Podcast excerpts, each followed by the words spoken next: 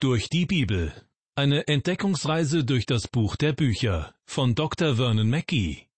Ins Deutsche übertragen von Judith Hildebrandt und gesprochen von Kai-Uwe Wojczak. Ich begrüße Sie zu einer weiteren Etappe auf unserer Entdeckungsreise durch die Bibel. Schön, dass Sie dabei sind. Herzlich willkommen. Mittlerweile haben wir das Buch des Propheten Micha erreicht. Es befindet sich ziemlich weit hinten im Alten Testament und gehört zu den zwölf sogenannten kleinen Propheten. Das Alte Testament ist wichtig, damit wir das Neue Testament verstehen können. Es bildet sozusagen die Grundlage für das Verständnis des Neuen Testamentes. Denn die theologischen Hauptgedanken des Alten Testaments werden im Neuen Testament weitergeführt und es wird deutlich, dass das ganze Heilsgeschehen in Jesus seine Vollendung erreicht. Natürlich dürfen wir Jesus nicht in das Alte Testament hineinlesen oder hineininterpretieren, aber wir können ihn gewissermaßen aus dem Alten Testament herauslesen. Denn vieles dort deutet bereits auf Jesus und sein Erlösungswerk hin. Bitte behalten Sie das im Hinterkopf, wenn es in dieser Sendung wieder um das Buch Micha geht. In all dem, was Micha beschreibt, können wir erkennen, wie Gott ist. Gott hat sich nicht verändert durch alle Jahrtausende hindurch. Er ist derselbe damals wie heute. Im Mittelpunkt dieser Sendung stehen aus dem ersten Kapitel des Micha-Buches die Verse acht bis zwölf. Wir befinden uns also noch ziemlich am Anfang dieses alttestamentlichen Buches. Bevor wir gleich in den Text einsteigen, möchte ich noch einen kurzen Rückblick geben, um uns den Zusammenhang noch einmal vor Augen zu führen. Im allerersten Vers des Micha-Buches hat der Prophet sich selbst vorgestellt. Er hat gesagt, woher er stammt und zu welcher Zeit Gott zu ihm gesprochen hat. Dann in den Versen zwei bis sieben ruft Micha alle Völker, ja die ganze Erde dazu auf, der Anklage Gottes gegen sein Bundesvolk zuzuhören. Den Aufruf Höret finden wir an drei Stellen im Buch Micha. Am Anfang in Kapitel 1 richtet er sich an alle Völker. Das macht deutlich, Michas Botschaft sollen alle hören, so bedeutsam und schwerwiegend ist das, was Gott über sein Volk zu sagen hat. Es ist keine angenehme Botschaft, sondern eine Gerichtsbotschaft. Micha beschreibt, dass Gott aus seiner Wohnstätte gehen wird, um das ganze Volk Israel zu richten. Dabei beschreibt Micha Gott als jemanden, der tun kann, was er will. Niemand kann ihn aufhalten. Selbst die Berge zerschmelzen unter Gott wie Wachs und die Täler spalten sich. Gott ist der Allmächtige, den niemand aufhalten kann. Und dieser Gott wird Gericht über Samaria und Jerusalem, also die Hauptstädte des Nord- und des Südreiches, halten. In den Versen sechs und sieben beschreibt Micha den Untergang des Nordreiches und die Zerstörung der Stadt Samaria. Auf diesem Hintergrund sind die vor uns liegenden Verse acht bis zwölf zu verstehen, in denen es um die Städte des Südreiches Juda geht. Der Rest dieses Kapitels beinhaltet Michas Klage. Die Sünden Israels und die damit verbundenen Konsequenzen machen ihm sehr zu schaffen. Er ist zutiefst betroffen. Micha ist nicht einfach wie jemand, der angestellt ist und für seinen Dienst bezahlt wird. Nein, er ist ein Prophet, der von Gott persönlich berufen wurde. Er hat ein sehr weiches Herz, genau wie Jeremia dies hatte. Manchmal tendieren wir dazu, davon auszugehen, dass alle alttestamentlichen Propheten so abgebrüht waren wie Elia oder Hesekiel.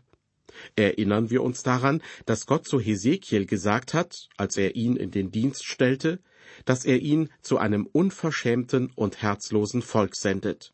Aber er hat ihm auch zugesichert, ich mache deinen Kopf härter als ihren. Damals gab es einen Bedarf an Propheten, die fähig und willens waren, harte Urteile auszusprechen. Aber viele der Propheten Gottes hatten ein sehr weiches Herz. Micha war einer von ihnen. Ihm ist es nicht egal, was Gott vorhat zu tun. Und so heißt es in Vers 8 unseres Bibeltextes, Darüber muss ich klagen und heulen. Ich muss barfuß und bloß dahergehen. Ich muss klagen wie die Schakale und jammern wie die Strauße. Micha spricht hier davon, dass er barfuß und bloß dahergehen muss. Wenn in der damaligen Zeit ein Mann seine Kleidung bis auf das Untergewand ablegte, war dies ein Zeichen, dass er in tiefster Trauer war und ihn etwas zutiefst zu Herzen ging. Normalerweise gehörte aber auch das Zerreißen der Kleidung dazu oder dass man sich einen Überwurf aus grobem Sackleinen anstelle eines Obergewandes angezogen hat. Außerdem streute man sich auch noch Staub und Asche auf den Kopf. Diese symbolischen Handlungen fehlen hier in Vers 8.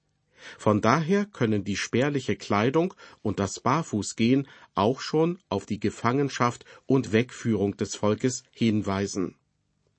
Deutlich wird aber auf jeden Fall, dass Micha von der Ankündigung des Gerichts selbst sehr betroffen ist. Ihn nimmt die Ankündigung des Gerichts an Samaria und Jerusalem so sehr mit, als wäre ein enger Angehöriger von ihm gestorben. Man könnte Vers 8 auch so übersetzen. Wenn ich daran denke, packt mich das Entsetzen. Zum Zeichen der Trauer gehe ich barfuß und halbnackt. Dazu passen auch die weiteren Worte von Micha. Ich muss klagen wie die Schakale und jammern wie die Strauße. Falls Sie schon einmal in der Nacht einen Wolf oder eine Hyäne haben heulen hören, wissen Sie, dass dies ein fürchterliches und schauerliches Geräusch ist. Auch Hiob weiß um dieses Heulen und verwendet in Kapitel 30 seines Buches dasselbe Bild wie Micha. Es heißt dort, ich bin ein Bruder der Schakale geworden und ein Geselle der Strauße. Mir war lange Zeit nicht bewusst, dass Strauße klagen und trauern, bis ich mit meiner Frau einmal einen Zoo besucht habe. Wir sind über das Zoogelände gewandert und hörten dann diese markerschütternden, klagenden Laute. Zuerst habe ich gedacht, dass ein Tier irgendwie gefangen worden wäre oder Schmerzen hätte. Wir konnten uns diese Geräusche nicht anders erklären. Doch dann haben wir einen Zooangestellten getroffen und ihn gefragt, was das denn für Geräusche seien. Er hat geantwortet, es sind die Strauße. Ich habe mich bei ihm nicht einmal für diese Auskunft bedankt, weil ich dachte, er würde uns auf den Arm nehmen. Wir sind dann weitergegangen und kamen schließlich zum Gehege der Strauße. Sie standen da alle zusammen und schauten in der Gegend herum. Ich konnte nicht erkennen, was der Grund für ihre jämmerlichen Laute war. Aber sie gaben Töne von sich, als gäbe es allen Grund zu klagen. Der Prophet Micha sagt also, dass er aus lauter Kummer jammert, klagt und heult, so wie die Strauße es tun. Mit anderen Worten, die Botschaft, die dieser junge Mann an sein Volk weitergeben muss, nimmt ihn emotional sehr mit. Genauso wie auch Jeremia sehr persönlich von der Botschaft betroffen war, die er den Menschen sagen musste. Wenn wir uns Micha und Jeremia anschauen, dann sehen wir einen besonderen Typ Mensch, von dem Gott möchte, dass er eine harte Botschaft weitergibt. Gott hat sich hier zwei Männer mit einem weichen Herzen ausgesucht, weil die Botschaft, die sie weiterzugeben haben, so hart ist. Aber warum sucht Gott genau solche Männer mit einem weichen Herzen aus? Nun, Gott möchte offensichtlich, dass die Menschen, bevor er sie richtet, auch wissen, wie er, wie Gott sich dabei fühlt. Und deshalb sendet er den weinenden Propheten Jeremia und seinen weinenden Propheten Micha zu seinem geliebten Volk. Wenn die Menschen der Botschaft zuhören und zusätzlich das Weinen und Jammern der Propheten hören, dann können sie verstehen, wie Gott ihre Sünde empfindet. Gott ist nicht rachsüchtig und niemals straft er Menschen aus Bosheit oder Rachsucht. Gott freut sich nicht darüber, dass er die Menschen richten muss.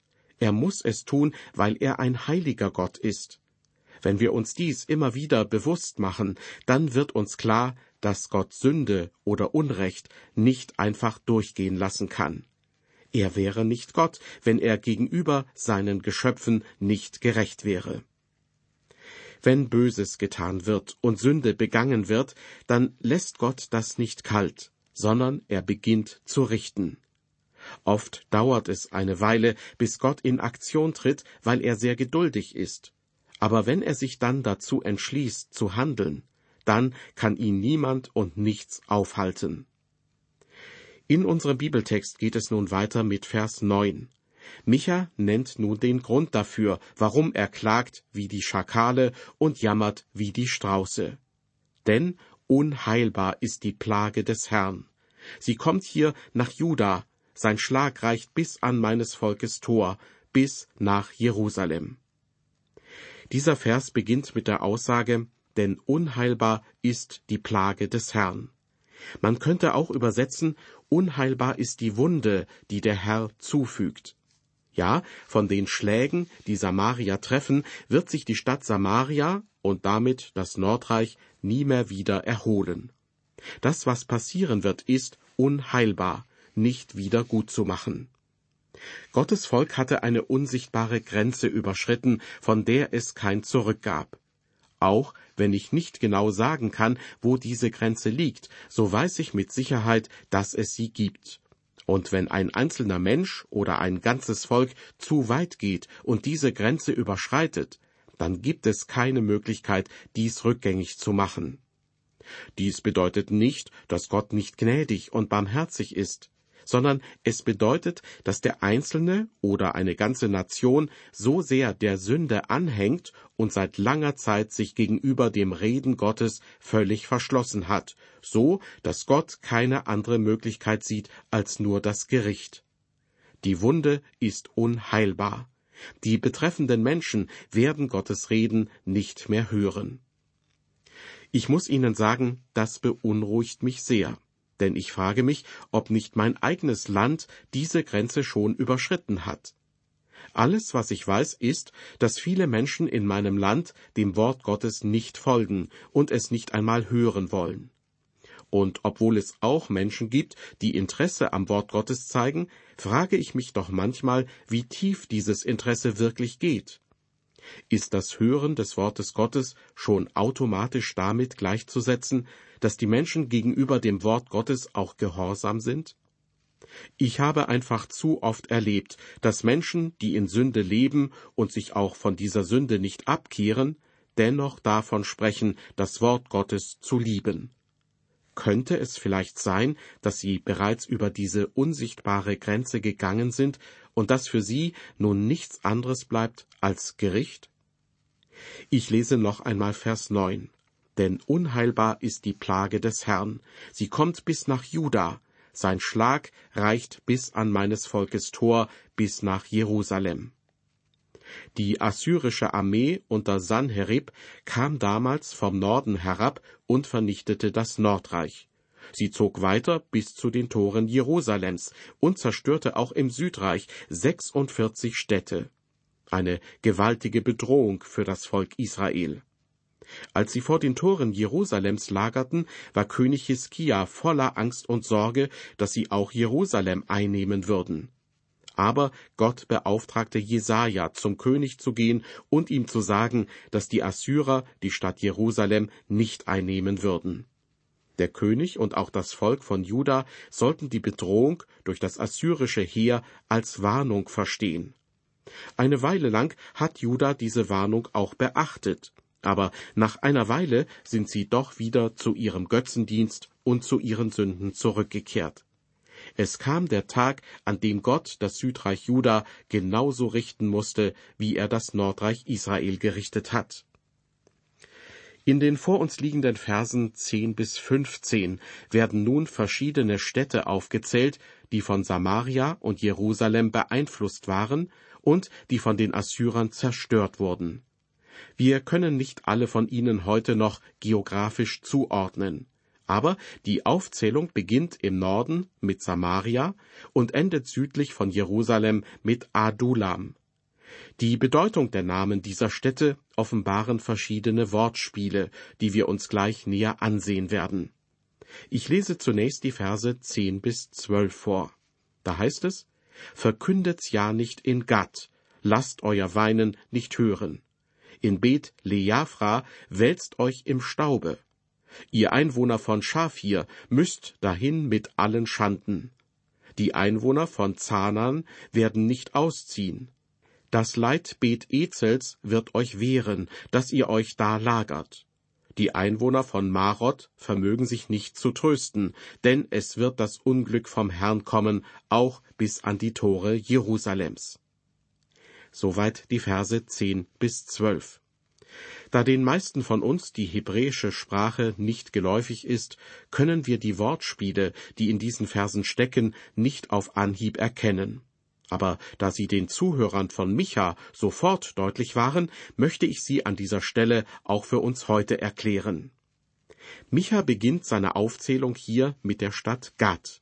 Er sagt, verkündet's ja nicht in Gad, lasst euer Weinen nicht hören. Mit anderen Worten, man sollte den Einwohnern von Gad den assyrischen Angriff auf Juda verheimlichen. Der Name Gad ähnelt im Hebräischen dem Wort für berichten. Also gerade der Stadt mit Namen berichten sollte man nicht berichten.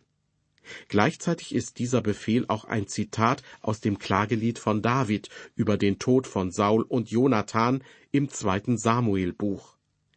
Damals sollte die Botschaft vom Tod Sauls und Jonathans nicht weitergegeben werden, damit sich die Frauen der Philister nicht freuen. Gad gehörte zu den fünf bedeutendsten Philisterstädten. Man kann den Befehl von Micha genau so verstehen wie damals, als Saul und Jonathan gefallen waren. Nämlich, die Unheilsweissagungen sollen nicht in Gad berichtet werden, damit sich die Töchter der Philister nicht darüber freuen. Dann nennt Micha die Stadt Bet Leafra, deren Name Haus des Staubes bedeutet. Wir würden sie heute vielleicht Staubhausen nennen. Und so sagt Micha hier eigentlich, ihr Einwohner von Staubhausen wälzt euch im Staub. Sich im Staub zu wälzen oder Staub auf den Kopf zu streuen, war ein Zeichen von Trauer. Wir wissen heute nicht mehr, wo genau diese Stadt gelegen hat, aber die Bewohner dieser Stadt sollten trauern. Als nächstes nennt Micha die Stadt Schafir, was schön oder angenehm bedeutet. Gerade die Bewohner dieser Stadt müssen dahingehen mit allen Schanden, wie Micha es hier ausdrückt. Vielleicht spielt er hier schon auf die Tatsache an, dass sie einmal als Kriegsgefangene weggeführt werden und keinerlei Schönheit mehr an ihnen zu sehen sein wird. Die ursprüngliche Lage dieser Stadt ist nicht mehr zu rekonstruieren. Aber diese Stadt wird keine schöne Stadt mehr sein. Die Einwohner von Zanan werden nicht ausziehen, sagt Micha als nächstes. Die Bedeutung des Namens dieser Stadt ist zieh aus. Also auch hier wieder ein Wortspiel. Die Einwohner der Stadt zieh aus werden nicht ausziehen. Dann erwähnt er die Stadt Bet Ezel, deren Name Haus des Wegnehmens bedeutet. Micha schreibt zu dieser Stadt, das Leitbeet Ezels wird euch wehren, dass ihr euch da lagert. Was so viel bedeutet wie, die Stadt mit dem Namen wegnehmen wird euch einen Lagerplatz wegnehmen. In Vers 12 heißt es dann, die Einwohner von Marot vermögen sich nicht zu trösten, denn es wird das Unglück vom Herrn kommen, auch bis an die Tore Jerusalems. Der Name Marot bedeutet Bitterkeit. Die Einwohner der Stadt mit dem Namen Bitterkeit warteten also auf gute Nachrichten, aber sie erhielten eine schlechte Nachricht. Die Assyrer marschierten bis vor die Stadttore von Jerusalem. Soweit einige Erläuterungen zu den ersten sechs Städtenamen. Wenn wir uns in der nächsten Sendung die weiteren Verse genauer ansehen, folgen auch die restlichen Städtenamen. Welche Zwischenbilanz können wir an dieser Stelle ziehen, wenn wir uns die Botschaft von Micha noch einmal vor Augen führen? Nun, wir können auf jeden Fall festhalten, dass dieses Einfallen der Assyrer deshalb so tragisch ist, weil es nicht hätte geschehen müssen. Schon Jahre vorher war Israel in die assyrische Abhängigkeit geraten. Im zweiten Buch der Könige, Kapitel 15, lesen wir, dass König Menahem von Samaria dem assyrischen König tausend Zentner Silber gab und die Reichen in Israel mit einer Steuer von fünfzig Silberstücken belegte, um es dem König von Assyrien zu geben. Tausend Zentner der damaligen Währung entsprechen in unserer Währung etwa dreißig Tonnen Silber. Das ist unvorstellbar viel. Schon um das Jahr 738 vor Christus hatte sich das Nordreich Israel freiwillig in die Abhängigkeit von Assyrien begeben. Dies können wir im Nachhinein nur als Tragödie sehen, und es sollte uns auch heute noch eine Lehre sein. Wenn die Bewohner von Juda und Israel sich voller Vertrauen ihrem Gott zugewandt hätten, hätte er ihnen einen Sieg auch gegen einen übermächtigen Feind geschenkt. Sie hätten nicht in der Abhängigkeit von Assyrien bleiben müssen. Gott hat sich etwas anderes gewünscht. Und Gott hat so intensiv um sein Volk geworben, indem er nicht nur einen, sondern mehrere Propheten in recht kurzer Zeit zu seinem Volk gesandt hat. Nicht nur Micha, sondern auch Amos, Jesaja und Hosea. Aber das Volk hörte nicht auf sie. Stattdessen glaubten sie den falschen Propheten, opferten ihren Götzen und mussten so ihren Niedergang erleben. Als Pastor bekommt man Einblick in das Leben von vielen Menschen.